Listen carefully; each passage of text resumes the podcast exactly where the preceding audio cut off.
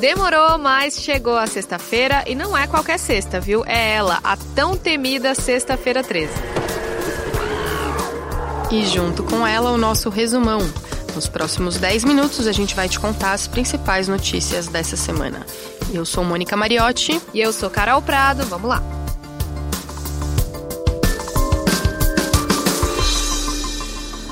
Vamos começar com uma notícia que vai dar um alívio para quem estava com dificuldades para as compras de fim de ano, ou então para comprar um presente e estava com orçamento apertado. Mais de 10 milhões de brasileiros vão poder sacar uma parcela extra do FGTS no valor de 498 reais. No total, a Caixa vai pagar 2,6 bilhões de reais. Tem direito a sacar esse dinheiro quem tinha até 998 reais em cada conta, ativa ou inativa, do Fundo de Garantia em 24 de julho deste ano. Para as contas que tinham acima de 998 reais, o saque continua limitado a 500 reais. O vice-presidente de fundos de governo da Caixa, Paulo Ângelo, explica. Dia 20 começa. As pessoas não precisam correr, o benefício, o valor estará disponível até o dia 30 de março de 2020. Os saques vão poder ser feitos a partir do dia 20 de dezembro, então quem tem direito pode comemorar essa graninha extra agora no fim do ano. Vamos lembrar que quem ainda não fez o saque de 500 reais do FGTS vai poder sacar os 998 reais a partir do dia 20. Para atender os trabalhadores que têm direito ao saque, as agências da Caixa vão ter horário estendido entre os dias 18 e 20 de dezembro. Se você quer mais detalhes de como vai ser esse saque e também ver os horários em que as agências vão abrir, é só entrar no G1. E nessa semana, o Congresso aprovou o chamado Pacote Anticrime. Esse pacote é uma mistura de propostas. Algumas foram entregues pelo ministro da Justiça, Sérgio Moro, lá no começo do ano ao Congresso, e outras foram feitas por uma comissão de juristas encabeçada pelo ministro do STF, Alexandre de Moraes. Essas propostas foram discutidas pelos parlamentares, sofreram algumas alterações e agora que elas foram aprovadas, seguem para a sanção do presidente Jair Bolsonaro. E se você quiser entender o que muda, pode ouvir o podcast O Assunto sobre isso. De todos os ex-governadores do Rio que estavam presos, agora só sobrou Sérgio Cabral na prisão. Nessa semana, foi solto o ex-governador Luiz Fernando Pezão por uma decisão do Superior Tribunal de Justiça. Três ministros votaram a favor da soltura do ex-governador, enquanto outros dois se declararam impedidos de votar. Bom, para quem não lembra, o Pezão foi preso em 2018, quando ainda era governador. Ele é réu na Operação Lava Jato, no Rio, e foi acusado de integrar um esquema de corrupção chefiado por Cabral. Mone, também nessa semana, a jovem ativista sueca Greta Thunberg foi anunciada a personalidade do ano pela revista Time. Ela é a pessoa mais jovem na história a receber esse reconhecimento da revista.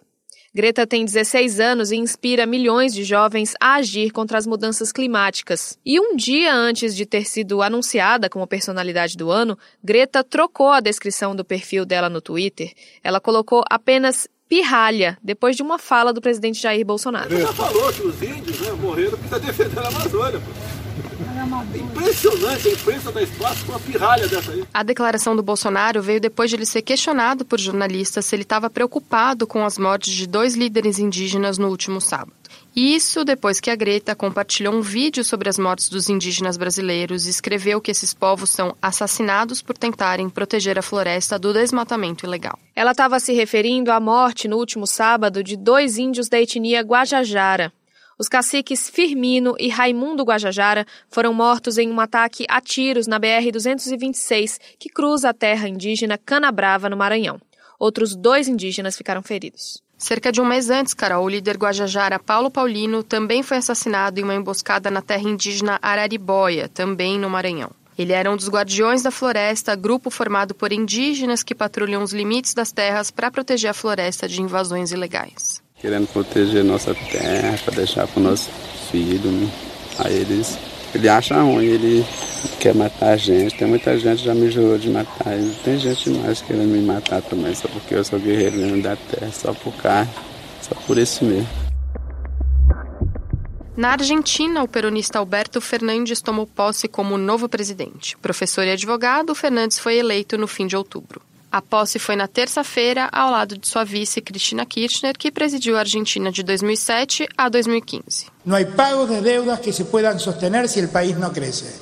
Tan simple como esto. Para poder pagar, hay que crecer primero. No discurso de posse, Fernandes falou sobre o pagamento da dívida da Argentina. Ele disse que quer pagar as contas, mas que primeiro o país precisa crescer. A fala durou cerca de uma hora, com 28 páginas de discurso. O presidente argentino também citou o Brasil, dizendo que a diferença pessoal não pode impedir uma agenda ambiciosa entre os dois países. O presidente Jair Bolsonaro, que durante a campanha argentina se posicionou contra o Fernandes, chegou a dizer que não ia mandar ninguém para representar o governo brasileiro para posse, mas acabou voltando atrás e mandou o vice-presidente General Mourão. Miss Universe is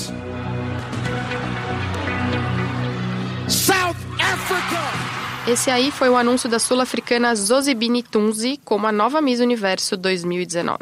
Tunzi venceu 88 candidatas, ela é a terceira sul-africana a levar o título. Ao receber a coroa, Tunzi discursou contra o preconceito, o racismo e o machismo. Eu vou ler aqui para você o que ela falou, tá bom?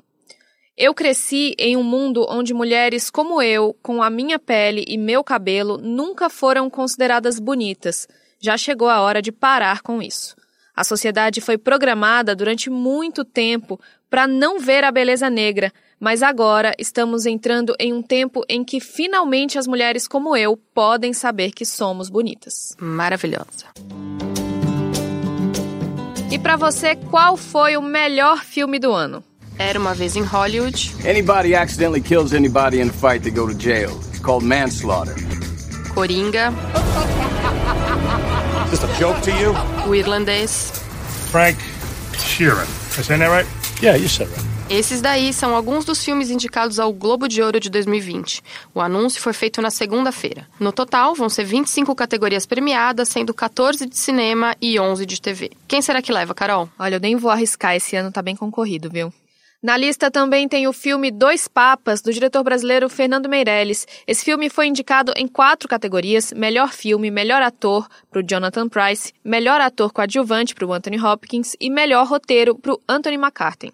A cerimônia de entrega dos prêmios vai rolar no dia 5 de janeiro em Los Angeles.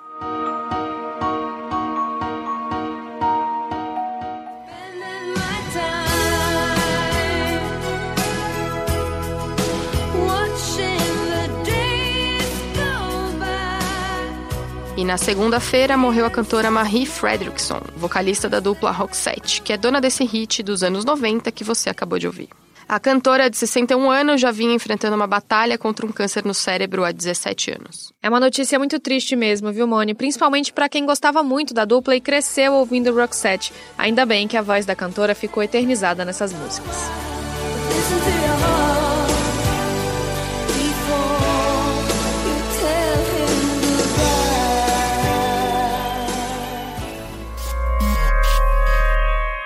Agora a gente vai falar um pouco de esporte. A notícia não é nada legal para os russos. A Agência Mundial Antidoping decidiu excluir a Rússia de grandes competições esportivas durante quatro anos. Isso significa que o país está fora dos Jogos Olímpicos de Tóquio de 2020. Lembrando que a Rússia é uma das potências do esporte e sempre disputa medalhas com as outras potências, Estados Unidos e China. Pois é, a agência antidoping acredita que informações enviadas pelo laboratório russo nos últimos 18 meses podem ter sido manipuladas para encobrir um esquema de doping usado por atletas russos. Além das Olimpíadas de Tóquio, a Rússia também não vai poder participar dos Jogos de Inverno, que vão acontecer na China, e da Copa do Mundo de 22 no Catar. Falando em Catar, o Flamengo embarcou para o Catar nesta sexta-feira, onde vai disputar a final do Mundial de Clubes.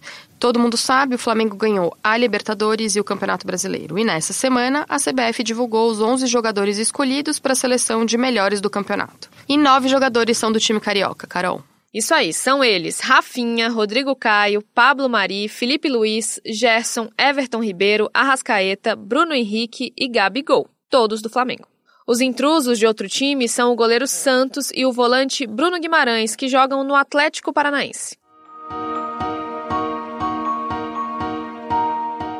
Carol, a gente vai terminar esse resumão com uma notícia bem da engraçada. Um tipo de verme do mar, conhecido como peixe-pênis, invadiu uma praia da Califórnia depois de uma tempestade. As criaturas são parecidas com pênis e podem ser consumidas pelos seres humanos. Também conhecido como verme gordo hospedeiro, eles são um tipo de verme marinho invertebrado. Pois é, essa notícia bombou no G1 essa semana, a gente pode imaginar por quê, né?